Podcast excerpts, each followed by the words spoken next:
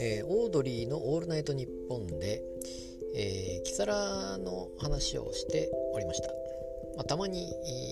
出てきますけれどもあのまあショーパブ芸人といいますか何て言うんですかね、まあ、基本的にそのオードリーはあのまあ、その劇場というよりもそのほとんどキサラに出ていたと、まあ、ショーパブで、えー、漫才をやるということで、えー、なのでまあそのちゃんとした漫才をやってる人がいるようなところではないというんでしょうか。その例えばモノマネしている方が多分ほとんどだと思うんですけども。でそういうところでネタをやっていたということで。でさらにお客さんはあのお酒を飲んでも酔っ払ってるような方ではないかというようなことであって、まあ、客いじりというか一緒に、えー、笑いを作っていくみたいな感じのこともあったというか、えー、何でしたかね。なんかあ何かあおしぼりか。おしぼりに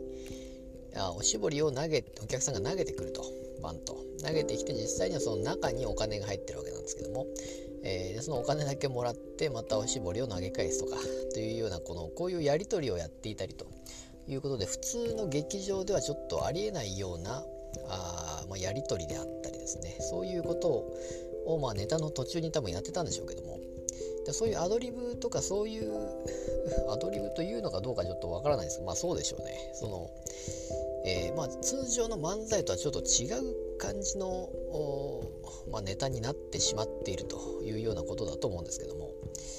えー、なのでちょっと全然違う、まあ、芸風というか、まあ、ネタの作り方も多分違うんでしょうしえー、っと何て言うんですかね、まあ、とにかく、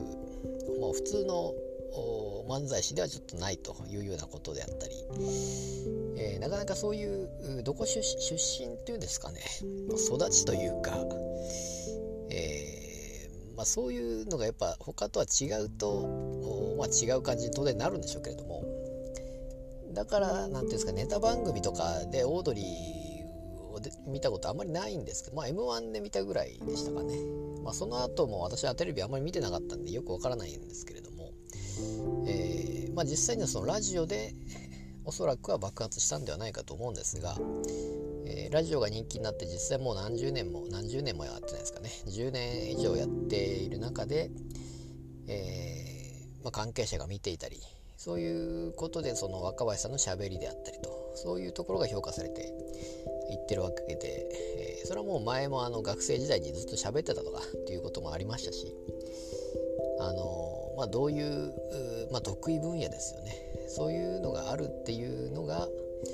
えー、まあ、そういう、まあ、キサラがベースとなってるということだと思うんですけども、えー、ま、そういうキサラの話で結構面白いなと